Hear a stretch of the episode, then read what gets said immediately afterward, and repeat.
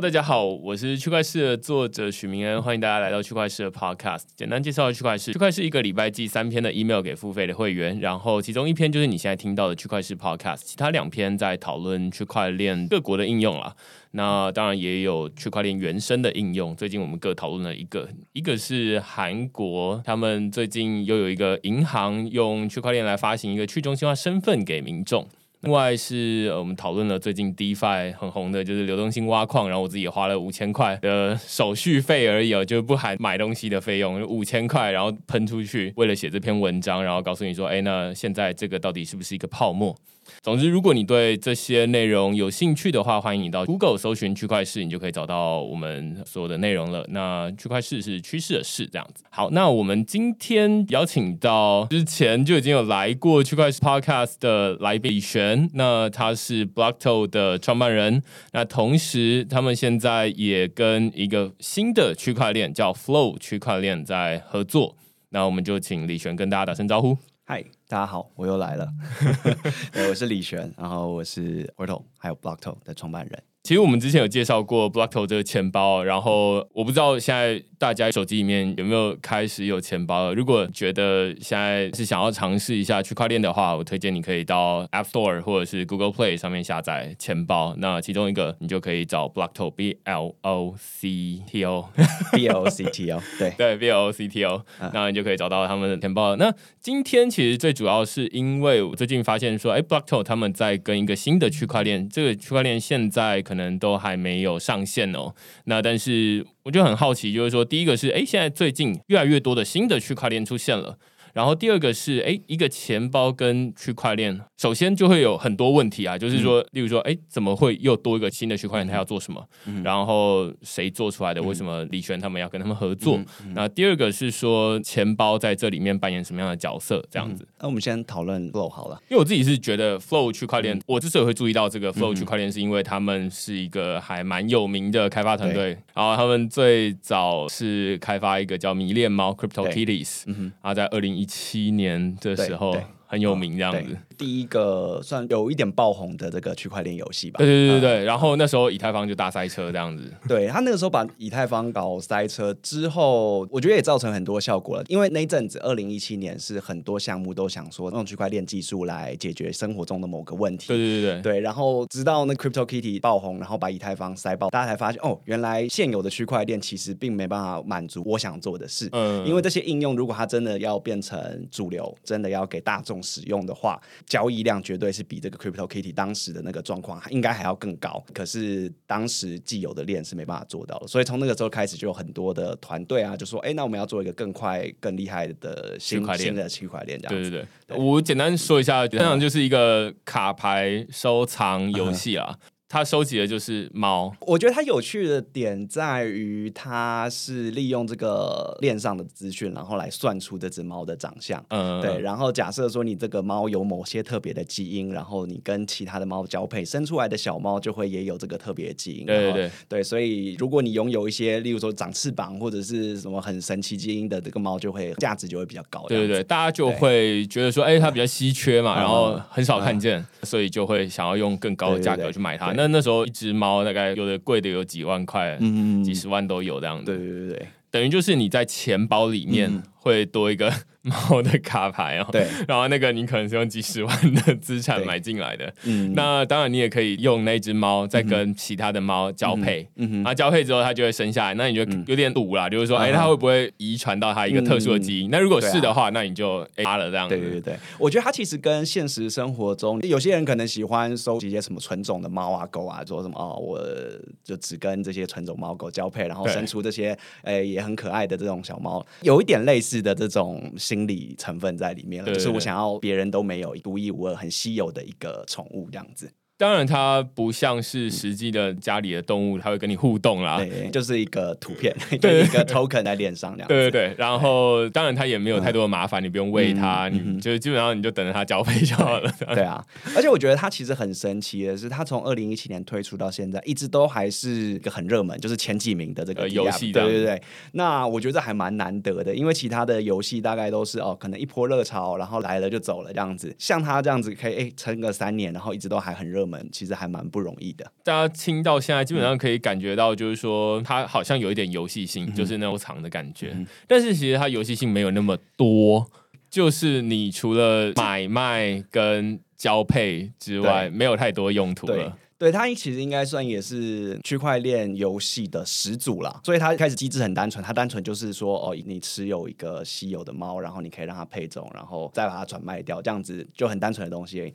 之后有人也是就可能基于这样的机制，再把它做的更多其他的哦，你可能它还可以去打怪升级。获得经验值之类的，对。不过它应该算是扮演一个蛮重要的地位吧，就是说大家就发现哦，原来区块链的这个性质可以追溯啊，然后不可篡改啊，这些性质跟游戏可以有这样的结合。当然，因为它是石柱，所以它当然就是只有一点点这个试出了一个大家觉得嗯，好像这个方向可行的这个路线而已。那对对对，因为我自己之所以会买这张，我买这张是超便宜的，就是从零点零零几块的以太币，就是那种毫无特色的猫这样子。因为那时候感觉有点像是一个认同卡的概念啊，区块链认同卡。对，那个时候就你做区块链，或者是说你在做区块链项目啊，或者开交易所啊，基本上你一定得要持有一只 Crypto Kitty，对，然后证明说哦，我真的是业内。对对，行内人。但是那时候又有一个问题，就是说啊，那除了买卖之外，你其实这些操作在链上都是要付交易手续费的。对，基本上这个 Crypto Kitties 这个游戏是建立在以太坊这个链上，有点像是现在都会把以太坊当成是有点像 Android 或者是 iOS 这样的作业系统啊，然后 Crypto Kitties 这样的应用有点像是 App，那这个 App 就会。吃底下这个作业系统的资源，只是说不同的是，每一只手机都会有独立的资源可以让你吃，但是这个以太坊它是全球共用一个作业系统这样。对于是，当大家都开始用这个东西的时候，底下这资源没有那么多，它就会塞车。那比较像是古早时候的电脑这样子。对对对。那处理速度很慢，它塞车实际的反映出来的情况就会变成说，第一个是你发出去的交易要等很久才会被确认，基本上就是才会完成这笔交易啦。那要不然就是说你的交易手续费。会很高，因为在以太坊这个区块链上面有点像是一个竞价的，对对对，就是你如果真的想要赶快被打爆的话，你就要付更高的手续费，然后大家都这样子要互相竞争，所以没有人想要手续费就一直叠上去，对对对，没有人想要当最后一个，所以就你出十块，我出二十块，你出二十块，我出三十块这样，然后就一直叠上去。我最近也是流动性挖矿，反正就是在上面玩了几个智慧合约的应用，一笔交易出去，有点像是你在 App 上做一个动作。五百块台币的，对啊，现在很夸张。现在手续费大概可能至少是正常啊，平常时期的几百倍了。对，所以现在就变成，你除非你做的这件事情本身会帮你赚到钱，要不然基本上大家就不会拿区块链来做任何事情。现在大家都在讨论说啊，那以太它感觉好像会把很多这种不是经济生产的东西赶出去。然后只剩下这种 DeFi 这种去中心化金融，大家在在里面赚钱的这种东西才会留下来，所以它只就有一个消长啦。像呃，原本区块链上面可能有些人在上面玩游戏，有些人在上面做这种 DeFi，就是做金融操作。那现在因为手续费太高了，只剩下 DeFi 可以继续被使用。游戏类型基本上最近都过得很惨，就是你不会想要说哦，我在上面，例如说养只猫好了，然后我让它交配，光它交配下去，我就要付个可能 就是几百块、几千块。对，那这正常就不太会想要做这件事情。对对对，然后更不可能说啊，那我想要买一只猫二十块，但是我要付一千块手续费，就把它领回来这样子。对啊，所以基本上我猜看起来应该是这样的原因导致说，我们前面之所以要讨论 Crypto Kitties，就是因为说，哎，这个知名的开发团队有点像是以太坊游戏的始祖，这个开发团队他们最近试出了一个，虽然他们在以太坊上面获得了一个很大的成功，但是他们最近自己跳出来开发了一个新的区块链，叫 Flow。那就是这个流动性的这个 flow。那这个区块链当然现在还没上线，只是说大家就很好奇，就是说，哎，你不是在以太坊上面超成功啊？就是说，以太坊大概就是说，说到游戏，大家就 Crypto Kitties。那结果他们现在就跳出来说，哎，没有，我们现在要自己开个链了，没有要在以太坊上面了。大家会好奇，Flow 区块链到底有什么不一样？然后跟它适合什么东西？因为当初也是因为 Crypto Kitty，然后他把以太坊塞爆嘛，所以那个时候就有的团队跳出来说：“哎，那我要做一个更高效的链。”因为最近市场好像又有点活络起来的，所以在开发链的团队最近也都就是纷纷跳出来说：“哎，我们现在已经发展的不错了，即将上线了，或者说我们已经上线，我们开始要 grow 我们生态系了。”对，就大家开始又好像生意盎然蓬勃起来。对，那 Flow 的话，它因为它之前就是做这个游戏嘛，他感受到原本以太坊上面有一些问题，就是这个效能 scalability 这个就是它上面能够承载的交易量是一个问题，这个是所有的链都想要解决的问题。那除了这个之外，它其实还有主要特别想要解决另外一个问题是，就是这些资产的表达方式。这可能要有点讲历史了，就是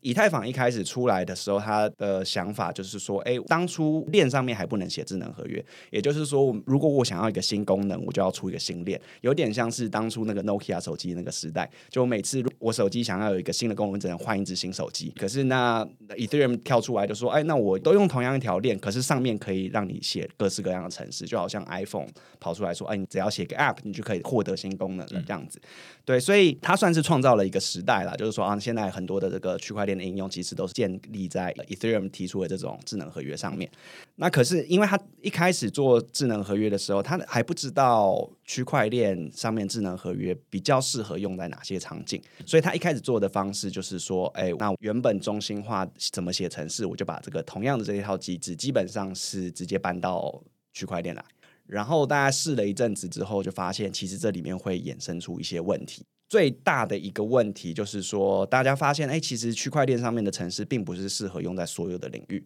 我不会想要所有的资料都写在链上，因为所有资料写在链上，这个成本是很高的。所以区块链上面适合用来做的事情，大概就是记录资产。对，因为还有稀缺性啊，或者是记录权限，就是说你拥有多少什么币啊，或者什么 token，或者你拥有权利做某件事情。大概大家试一试就发现，其实你真的要写智能合约，大概就是处理这些逻辑。可是问题是，用以太坊或者是大部分的智能合约来处理这些逻辑的时候，会遇到一个问题，因为它这些什么资产啊，这些在这个链上面的表达方式，它就只是一个变数而已。就好像我今天说我有一百个这个 token。或者是说我的名字叫做李璇，这两个件事情在链上面表达方式基本上是一样的，对。可在现实生活中，这两个是蛮不同属性。我有一百个 token 是说我拥有持有这个稀有资产，我的名字是李璇，这个就是我的一个属性，也可以说我的头发现在长得很长，或者是我的皮肤现在很黑之类的。这两个其实是蛮不一样的东西，可是，在链上面是用一样的方式去表达，比较像是资讯跟资产没有分开，对对对，就是 line 传讯息跟 line 传钱是很不一样的，对对，结果他们两个基本上在技术上，在以太坊上面是把他们两个继承，基本上是一样的方式去处理。那这基本上对使用者来说没感觉，就是你给我什么不知。道，但是后面的开发者就会很有感觉，就是说以后一个不小心就会把钱当成资讯传出去，或者没有经过特别的保护，就是它就缺乏一些特别保护。就好像我在使用这些 DeFi 啊金融产品的时候，我常常可能是说，哦，我先把一个钱压在某个智能合约上面，这样子，所以这个智能合约上面就要记一笔账，说，哦，我把多少钱压进来，它就有个账本记录这件事情。然后当我哪天要把钱转走的时候，我就是把这个钱转走，再把这个账本更新一下。对，可是因为这个账本就只是一个数字存在那边而已，可能。就是写程式的人不小心，可能忘了更新到，或者是账本太晚更新，然后就会造成说我明明钱已经领走了，可是这个账本没有更新到，然后我就重复领我的钱。对对，那这个也造成很多过去像是 Uniswap 跟这个 ERC-T 七啊，然后还有像是之前 DeForce 啊，就是之前有一些 DeFi 的这些合约被偷钱或者是被骇客盗走，那很大一部分就是这个原因。嗯，对，就是因为它。存钱的方式就只是一个变数写在那边，然后一个不小心就会忘了更新。我觉得很明显，就是具体的例子就是，你现在大家钱包里面就放钞票嘛，那当然里面可能有时候也留一些小纸条。嗯，当纸条跟钞票都长得一样的时候，你就很难分清楚。对啊，哪些是钱，哪些是发票？发票跟钱都长得一样。假设钱某一天都变成发票的那个样子，你就是想要丢发票的时候，你都还要仔细看一下，很容易丢错。那于是你刚前面说，就是 Flow 他想办法把这两件事情分开来。对，那做这件事情的其实也不只是只有 Flow 而已，像还蛮有名的 Facebook，他想要出一个新的链叫做 Libra 嘛。那 Libra 它里面用的智能合约语言也是想要解决一样的问题，所以他们提出来一个新的 model 叫做。就是 resource oriented programming，呃，讲的白话一点，就是说他把这个区块链上面这个资产、这个钱，不管是这种 fungible token，像是这个台币啊、美金啊，或者是什么 USDT 啊、Ether 啊这样子，就是比较是同质化，我一个 Ether 就是这么多价值的这个东西，还是 non fungible token，就是 Crypto Kitty，就是每一个 token 它都有一个独特性。不管是 fungible token 还是 non fungible token，它在这个链上面表达方式都是用一个特别的方式来表达，对，就是把它当成一个 resource。那这个 resource 本身就会受到一些额外的保护，也就是说，当我在转账，我把我这个 token 转给别人，把这个 crypto kitty 转给别人，或者是说把我的这个 USDT 转给别人的时候，它处理的方式是有一个特别的方式，就是它是真的把有点像是某一个物件从我的账户。搬到你的账户，这样子，那它其实就从本上就可以杜绝很多这些原本只是把这些资源当就是一个变数写在合约上面产生的问题。我觉得你刚刚说多做的这个动作比较像是说啊，我们收到钱，店家收到钱，他大概就会稍微看一下那个真的假的啊，或者总之是是这种多一步的确认的事情。那他跟你就直接拿一张小纸条给他，或者是发票给他，他是完全不会看，对，是比较不一样的。那所以我们前面这边在讨论就是说，第一个是新的链基本上不只有 flow 啦，就是说。呃，包含前面说脸书的 Libra，他们也发现一样的问题，所以这确实是个问题。而这个问题基本上，刚李璇也说，就是说是从前面的这种以太坊，有点像是在尝试，他不是说他刻意就把它写成这么对对对对，因为他最一开始的时候也不知道，就是说呃，区块链上面写程式这件事适合用在哪些领域里面嘛？那也是经过了这几年大家试了东西，然后才发现啊，其实它不适合写各种城市，它比较适合处理这个资产转移。嗯，对。那资产转移就应该要有更好的处理方式，可是原本的 Ethereum 并没有，就是对于资产转移有特别的处理，也发生了蛮多的问题，被害啊，或者是无论是开发者他自己解释是没有特别小心这样，对对对，那就会产生很多问题。对，所以像现在这种 DeFi，就是这种跟金融相关的这些合约，它要上线的时候，它都必须要去找这些专业的审计公司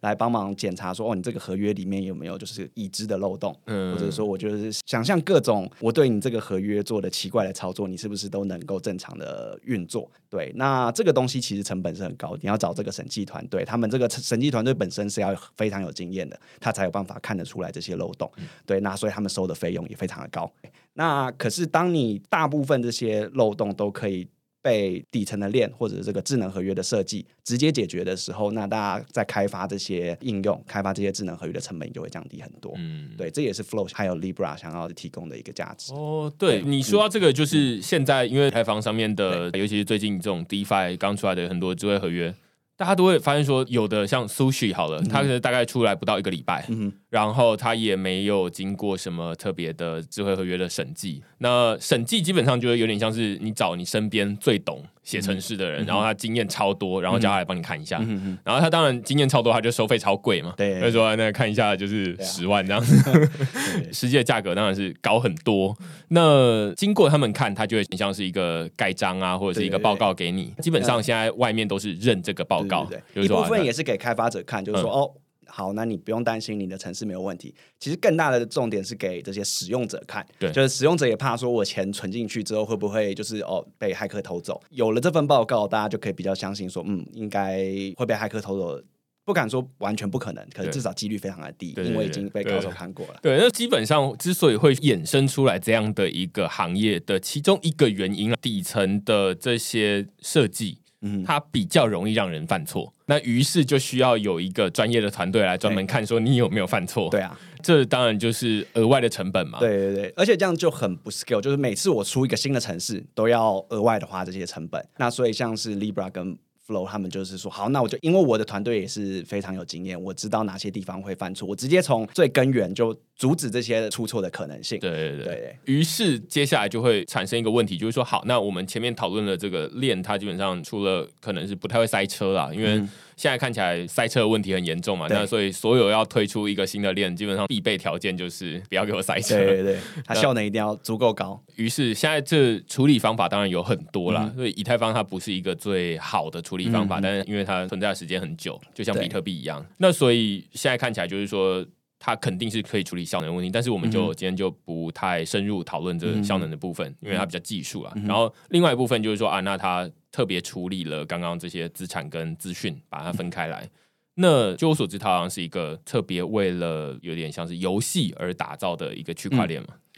对，因为这个团队 Dapper Lab 就出 Flow 的这个团队，它本来就是 Crypto Kitty 就是游戏起家的嘛，所以他对游戏是还蛮有经验的，所以它偏重的应用场景就是游戏。那讲的再更广泛一点，就是其实就是这种虚拟资产，就是 Non Fungible Token，就类似像 Crypto Kitty 这样子的东西。只是 Crypto Kitty 还是比较偏向游戏性啊，可是还有很多其他东西，例如说艺术收藏品，或者是说音乐版权之类的这些东西，其实也性质还蛮类似的。对，所以他们比较都是朝向这个虚拟资产的方向去推进。哦，我们还没解释过 fungible 跟 non fungible token。对对对，大家通常会说 fungible token，它比较像是说钱，就是我给你一百，然后你给我一百块，这基本上两张一百块，只要不是假钞，基本上两张是可以互换的。对，那但是有很多东西不是可以这样子互换的，例如说呃手机、车子。或者是你喝过饮料，对，或者是又更有这个独特性的东西，例如说画作或者是猫。就算说，呃，我今天猫走失了，然后哪一天朋友说啊，你不要难过啦，我送你一只几乎长得一模一样的猫，对我来说还是不一样，因为我跟这个猫是有情感连接的嘛。对对对。所以 non fungible token 就比较像是这种概念，就是每个这个 token 每个物件都是。独一无二，所以你可以把它想象成它会有一个独立的感觉啊。但是当然很难说清楚，就是说 fungible 跟 non fungible，但是基本上就是一个是可以互换。fungible token 只在意它的数量，然后 non fungible token 会在意说每个都是独立的。独立对，所以在我这个区块链，它主要是处理 non fungible token 的这种，它也有处理 fungible token，就是说刚刚讲这个 resource oriented program，就它对资产有做特别处理这件事情，它是对 fungible 跟 non fungible token 都是一样的，就是都是有特别处理。对，可是它过去的经验，然后看起来他现在合作的团队的方向都比较是偏向 non fungible。据说他们现在看起来是要跟一个 NBA 的对啊，这也是我觉得就是 Dapper Lab 这个不敢说他保证就是说哦能够把区块链带入主流，可是如果目前放眼望去要说能够把区块链带入主流的团队，其实它是声量很高的。一方面也是说，因为他的志向就在这边，他就是整个团队，他上面的核心的目标宗旨就是说，我们想要把这个区块链技术带入现实生活。那他做的事情也都是朝向这个方向。呃，他知道大部分的人其实不那么在意技术，不那么在意说什么啊，区块链底层什么不可篡改啊、可溯源这些东西。可是他知道喜欢 NBA，或者大家喜欢听音乐，或大家喜欢玩某些游戏，所以他合作的团队很多都是像是他跟 NBA 合作。然后他们即将要推出一个 NBA 首次官方授权的区块链游戏，那应该是在下个月会正式上线吧？对，那除了这个之外，他前天也宣布跟 Muse 合作，对对，然后他们也有跟 Ubisoft 有跟华纳音乐签合作，那之后他们也会在就是这个 Flow 链上面推出就是 Ubisoft 的游戏，然后还有华纳音乐的可能音乐版权的一些应用。所以我自己其实还蛮看好，说如果真的要有人可以把它推向主流，就是 Flow 或 Dapper Labs 是还蛮有机会的。对，所以基本上我觉得，因为之前就是我玩这游戏的时候，我基本上第一个是游戏性很低，然后反而区块链很高。第一个我没有办法直接像下载一个 App 一样，然后就开始玩了这样子，而是我要下载一个钱包，然后打开钱包的浏览器，然后去到 CryptoKitties 的网站里面，然后才能买。然后买完了之后，我还要付钱，不不不，一大堆的。对对对。然后猫最后才会在我这边，然后猫还不能动。对，基本上是这样。对，所以它原本很难推起来。像刚刚明安有提到两个很大的问题，一个是说它的吸引力还不够大，就是它这个游戏性本身还不足够；另外一个是它的阻力很高，就是说这个进入的障碍很高，所以你要玩到这个不怎么好玩。的游戏你必须要付很大的努力，那所以这里面就有两件事情必须要被解决。这游戏本身要变得更好玩，然后再来进入障碍应该要降低。进入障碍降低这件事情，就是我们 Portal、Blockto 还有 Dapper Labs 跟 Flow 我们共同想要努力的目标。对，所以我们现在这一次才会跟他们合作，然后希望真的能够把这些游戏啊这些应用推到主流市场里面。对，所以正好就分成这两块啊，就是说 Dapper Lab 他们基本上就是说跟刚刚你提到 NBA、跟 Muse、跟华纳音乐等等的合作，这些东西是大家日常生活中就会用的。对对对，你大概生活中不会想说啊，我去收集一只猫这样子，这是刻意被创造出来的需求，很小众啊。嗯嗯。那但是大家可能都对 NBA，NBA 本来就有一群很大的受众的，本来就有很多粉丝，然后等等的。那端看他到底要怎么去想办法提升它的吸引力。那即便吸引力很高了，还会有。阻力很高的问题，然后想办法降低阻力，基本上是两边一起，两个问题必须要同时被解决，这个东西才能打中使用者。对，所以像提升吸引力这件事情，我觉得像 NBA 其实就还算做的还蛮不错的。他们这个游戏叫 NBA Top Shot，然后他做的事情也有一点跟 Quick 有一点像。他大概是这样，他想要能取代原本你在现实生活中就是会收集这些球星卡或什么球星的特别的球鞋或者他用过的球之类这样子的东西。所以你在这个 NBA Top Shot 这里，你可以开卡包，然后这卡包打开之后，上面就会是各个球星的某一个特殊的 moment。例如说他在某一场比赛里面那个绝杀的动作，它就会是一段影片。然后当你买到这张卡的时候，你就等于说持有这个 moment。好，那所以对于这些粉丝来讲，哎，我就想要去收集这些 moment 来去展示说，哎，我真的很支持这个球队或支持这某一个球星这样子。再来，它比起就是现实生活中实体卡这种实体篮球卡、棒球卡，还有另外一个吸引人的点是，当你持有这个 moment 的时候，它接下来会再出另外一个游戏。你持有这个 moment 就可以在这个游戏里面使用这个 moment，也就是说，你在这个可能就是一个 NBA 这个对战的游戏，然后你就可以做出这个动作。当你持有绝杀这个卡的时候，你就会做出这个绝杀的动作。对，所以它就比起这个实体版的这个棒球卡或篮球卡，又更有使用情境。对，所以应该会更吸引人啊。目前它试推行，然后它已经对于原本就有在关注 NBA 的这些球星，就是已经有开始试出一些资讯啊，然后让他们可以试玩这个游戏啊。目前其实反应是很热烈的。你刚刚分成两块，然后有一块前面说收集的这一块，收集的这一块，我自己是觉得比较没有感觉。是因为我觉得这要克服一个很大的障碍，就是说大家喜欢收集实体的东西，就像我之前去看棒球，然后大家就喜欢去捡那个界位球，然后捡回家之后就会把它放在家里的柜子上嘛。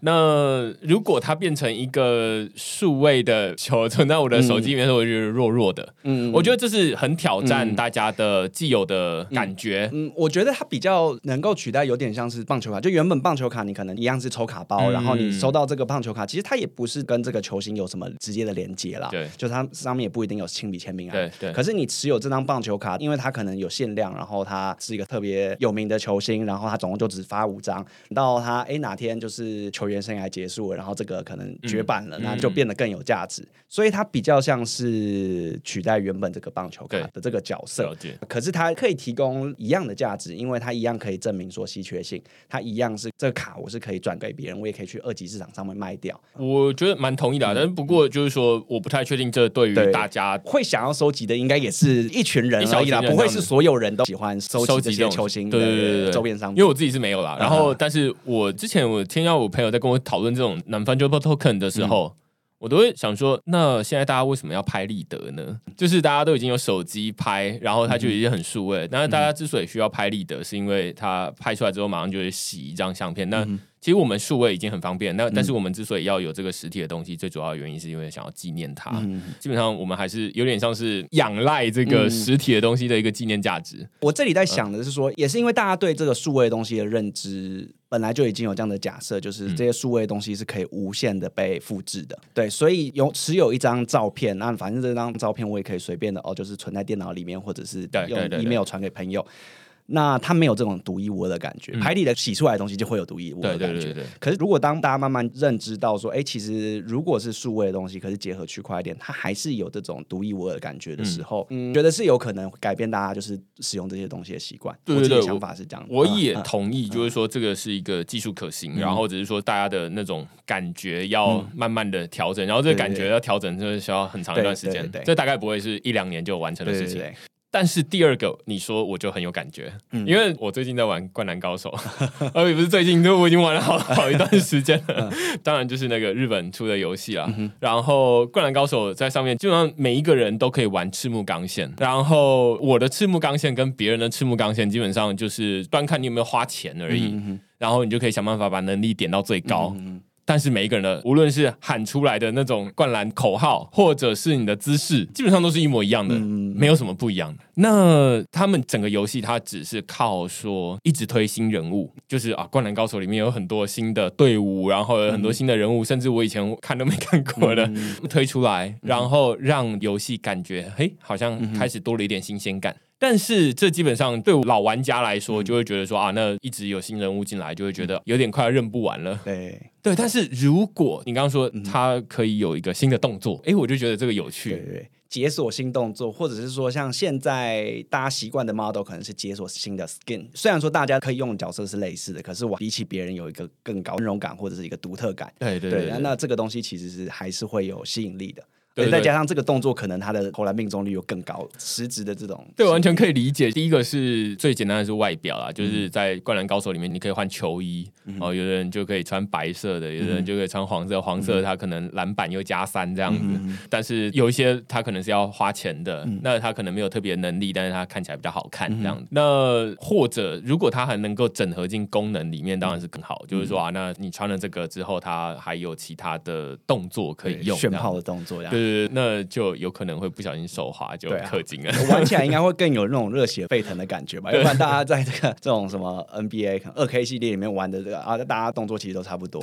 一样的运，一样的运球，一样的投篮，一样的灌篮。对，那如果我灌篮就是哇，觉得很花俏，还会绕一圈，那应该就会更有吸引力。对对对，因为我自己也是玩 EA Sport 的 NBA 二 K 系列，所以基本上也就是觉得玩到最后，我只是爽感而已，就是啊，我赢球的爽感。但是中间基本上我都大概可以知道说啊，那盖人家火锅或者是抢篮板，基本上是什么样子，没有太特别的东西。但是 Fungible Token 在这里，它除了一个收藏的用途，这需要很长一段时间。反而是实际用途，它就是数位的东西，而且这些数位的招式本来就是存在数位里面，大家不需要额外的去调整你的认知，你就可以马上直接说，因为我买了一个卡包，你也不用知道说这个卡包后面是区块链什么东西不不重要这样子，可能是直到你要卖掉的时候，要跟人家交易的时候，你才会发现说，哦，那它可以不用放到，例如说八五九一上面卖，而是说你可以直接跟别人在里面交易，然后换到是可能以太币或者是什么其他虚拟货币的。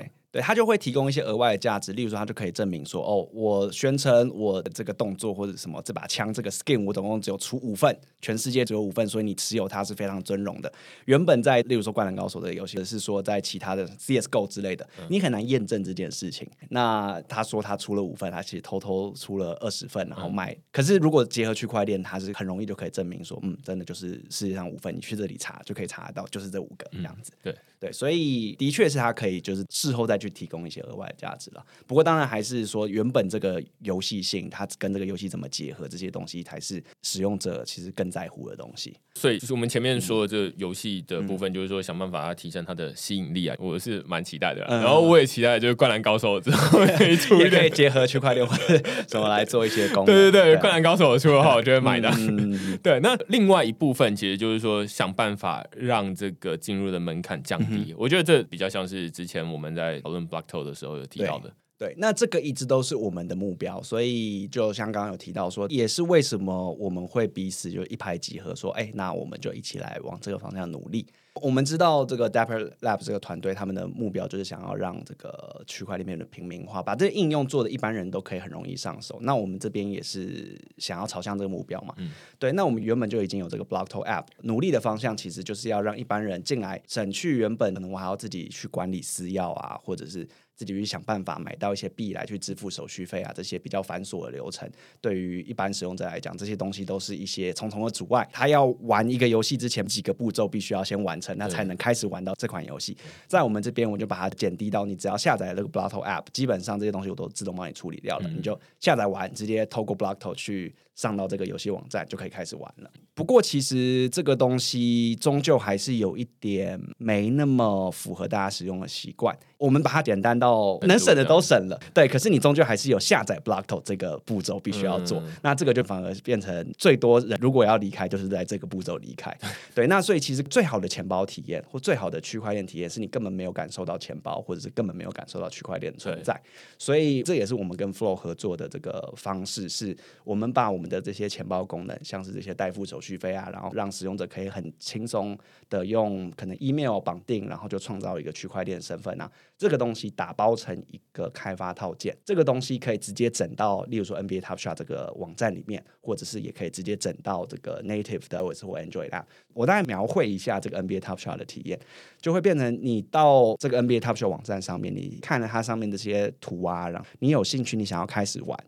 然后你就点选这个创建账号，那这个时候，他不会叫你说你去另外一个地方下载一个什么东西，或者安装一个什么 Chrome、Firefox 插件，然后你才能使用我的这个网站。他就跳出一个跑跑，然后就是可能说，哎，那你的 email 是什么？你绑定完 email，你就会有个账户，就可以开始玩。那绑定 email 这个技术就会是由我们提供。对，所以他在绑定完 email 之后，他其实就在 Blockto 我们的账户系统里面创建出了一个 Blockto 账号。之后，他这些例如说买这些卡包，或者是跟朋友之间互相交易来的这些球星卡。其实都是存在这个 block 头账户里面，对，哪哪一天他想要把这些 token 可能去市场上卖掉或转给朋友的时候。那就是透过我们提供的技术，它可以直接转账，所以基本上它的体验是很 native 的，就是你所有的事情都在网站里面就可以完全完成，你不需要去任何地方下载什么其他东西，而且它的这个创建账号的体验也是大家很熟悉的，就是绑定 email 嘛，或者是绑定你的这个 social Facebook、Google 账号之类的，这个是我们主要就是合作的方式。我觉得现在的区块链的体验，大家可以感受一下，就是我用讲的，然后大家听就好了，就是先下载一个钱包。然后你再说好，那我有这个钱包之后。我再去找说啊，那哪一个网站可以用这个东西，或哪一个应用可以用这个钱包去花这些资产？这基本上跟我们的使用方式是反过来的，就是说不会有人想说啊，我先有一个钱包之后，我再来想办法花这些钱，而是说我要先玩游戏。对对，我先有需求，我先创造了一些资产或累积了一些资产，我才有钱包的需求。对对对对，我想要玩游戏，或者是我想要赚钱，DeFi 基本上就是这样嘛。基本上就是我有一个基本需求之后，我才说哈，那我要来创造一个账号。然后这账号里面可以帮我做什么事情？但是现在基本上都是反过来的。我之前好像写过一篇文章啊，就是讨论说，现在主流都是内建在钱包里面的浏览器，就是钱包里面内建就有一个浏览器在里面。但是其实我们大家真的生活习惯不是用的是钱包，习惯是用浏览器，所以基本上浏览器里面会外插一个钱包。我觉得这比较合理。但是其实浏览器它还是不知道说我们到底要去哪里用到这些钱包。那于是现在听起来就比较正常化一点，就是说《灌篮高手》游戏或者是 NBA Top Shot 里面就藏了一个钱包，但是你不用知道说这是钱包，对对对，不重要，你好好玩这个游戏就好。那只是你可以在这个游戏里面。要交易这些东西的时候，你会发现，哎，好像比较直觉，就是你可以在 App 里面用虚拟货币买卖，它可能还会包装成这是另外一种虚拟货币。反正区块链想办法让这个发币的门槛很低。那当你要进一步检视说，哎，无论是你发行的这些东西，它的数量有多少，是不是你说的那样，后面它都可以更深的去，有点像是验证这些事情这样。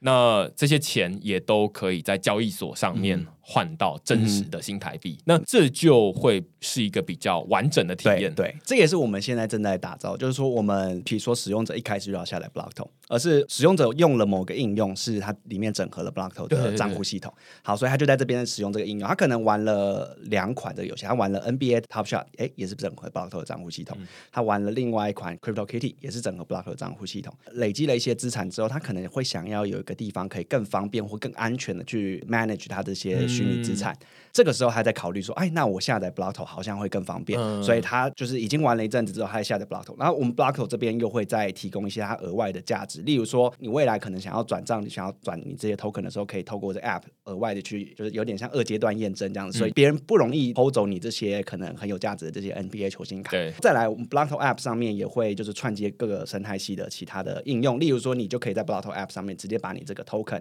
放到交易所上面去卖掉，或者是说，你可以在这边。进行一些社交行为，例如说，你可以把这个 token 转给你的朋友，然后你也可以在这个 Blockto app 里面发掘说，哎，是不是还有一些其他的游戏是串接 Blockto 的账户系统的？那你可能在 Blockto app 里面就找到，哦，有一款新游戏，它叫做 Doctor Seuss 的一个什么什么东西，然后或者是 Muse 的这个音乐 token，你是可以在另外这个地方找到。我们觉得这才是一个真正合理然后完整的体验，就是一开始先玩就玩，不用了解区块链。然后玩了一阵子之后，你用 Blockto，你用这个独立的 App 来去满足更多的功能。然后你在这 Blockto App 里面又可以再发掘一个新的游戏，所以我们想要做的事情有一点像是 D App 的 Steam 的这种概念。嗯，对对，所以我有点像是说，我前面例如说我在 iOS 的，就是那个游戏里面玩，他都会说啊，那你要不要用我们的这个游戏的账号登入啊等等的。然后其实你用那登录进去也没有太特别的感觉，你只是确保你的这些东西都还在而已。然后他每次下次进来的时候，他还认得你，但是游戏之间还是没有办法互相沟通。嗯嗯，而且。大家在讨论说，区块链游戏。基本上它都不会跟这种传统的游戏，这种我们手比较主流在玩的手游摆在一起讲，因为这些区块链游戏，首先它多数都没有一个独立的 App，嗯哼哼，那你不会把 Web 的游戏跟这个手机的独立的 App 的游戏摆在一起比较，对那这就比较少人用了，而且你还要下载一个钱包，然后包在那个游戏里面，你说啊，那我们来玩游戏，然后大家首先第一步先打开钱包，超怪的啊，对，所以反而是说。你应该是大家先玩游戏，然后玩完了之后，哎，那我有这些买卖资产的需求或者资产的需求的时候，这很自然而然的发生。这无论是在游戏设计里面或者怎么样，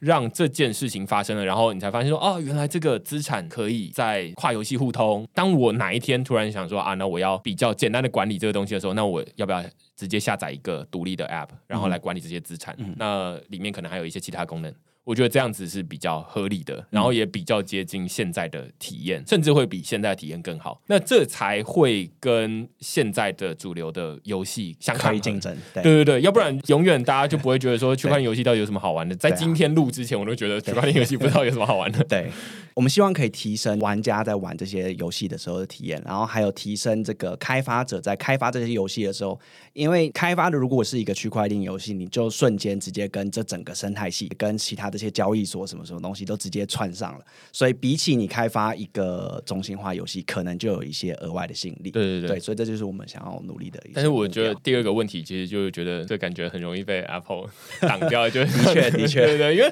现在看起来就是每一笔交易在游戏里面，他们都要收百分之三十。对啊，苹果税嘛，然后就是最近那个 Epic Games 他们的那个 Fortnite 就被拿掉了，这样，那他们就是不付这个百分之三十的苹果税。就如果现在这些游戏它彼此有一个跳脱于 Apple 的另外一个金流系统，可能是透过虚拟货币或透过区块链这样的金流系统去把这些很多的这些 App 都串在一起的话，对。Apple 一定会跳出来，对对，它肯定会跳出来，对对对对因为其实之前 Apple 它已经跳出来过几次了，因为之前光是这个钱包里面内建浏览器，然后浏览器可以跑去玩游戏，这种这么难用的东西，他们都会跳出来说，钱包你最好是把那个浏览器给我拿下来，要不然我就 ban 掉你这个这个 App。呃，无论是 Coinbase 或者 Trust Wallet，Trust Wallet 背后是币安交易所。他们都是想办法把它阉割掉，就是你现在把它拿掉，然后于是他们就是默默的就把它拿掉。但是我最近注意到 Coinbase Wallet 又把它加回去了。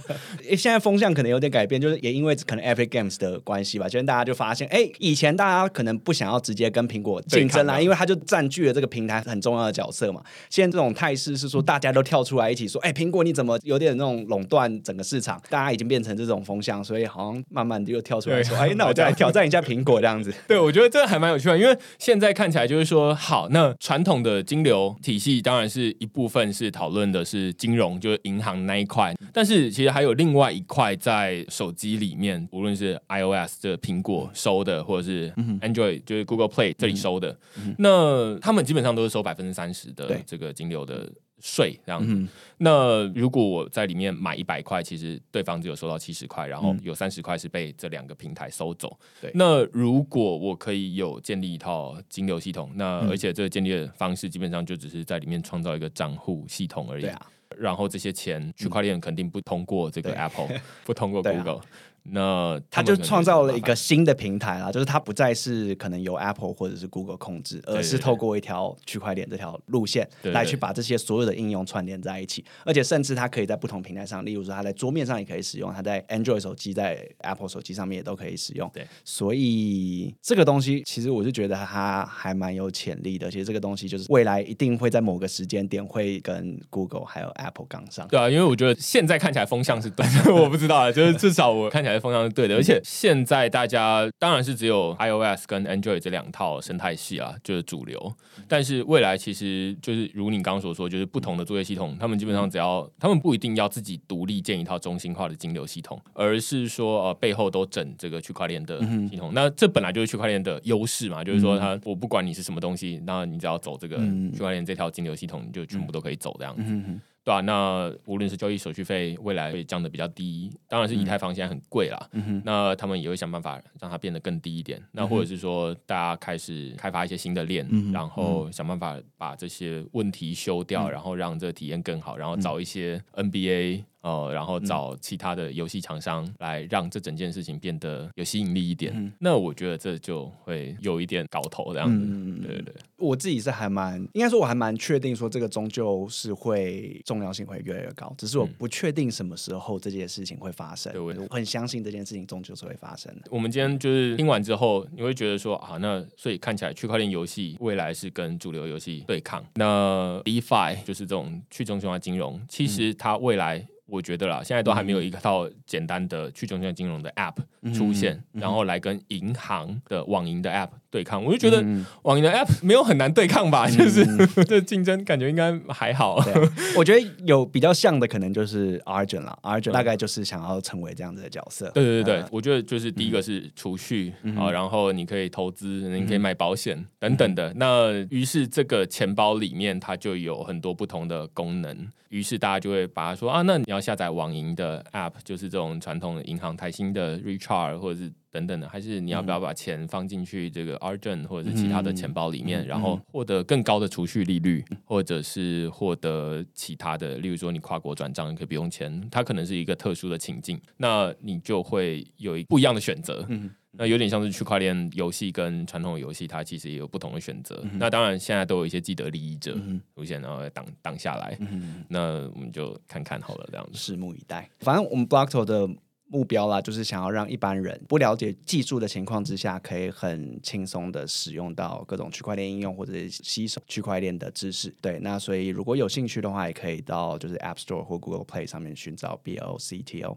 然后就可以找到我们的 App。对，那推荐大家到到 App Store 或 Google Play 上面。找 blackto 的 App 下来，然后其实它里面还除了钱包之外，它还有一些资讯。就我们会推荐应用啊，推荐呃现在就是比较有趣，然后比较热门的一些区块链应用，然后还有提供资讯，区块链上面的一些新消息，或者是一些新手必须要理解的一些文章。当然，这就是现在看起来是这样，有点像是以前呃 门户科技。对对对，所以我们公司英文名字叫 Portal，然后中文名字叫门户科技，希望可以成为一个人们进入区块链世界的门户，对啊，我就觉得这比较像是之前那种雅虎的首页，它就会有很多不同的功能，但是后来会慢慢收敛成 Google 这种比较专业的这种。对对对，那我们现在需要的还是比较雅虎这个阶段，对对对对，提供你资讯，让你理解说在区块链里面可以做些什么事。嗯嗯。好啊，那今天非常谢谢李璇来区块市的 Podcast。那如果你喜欢我们这集讨论的话，欢迎在底下给我们留言或评分。那如果你有什么特别需要我亲自回答的问题的话，那也欢迎在底下留言告诉我，那我就会在上面回答。我看好像上个礼拜没有，所以这个礼拜就没有了。那就下个礼拜再见喽，拜拜，拜拜。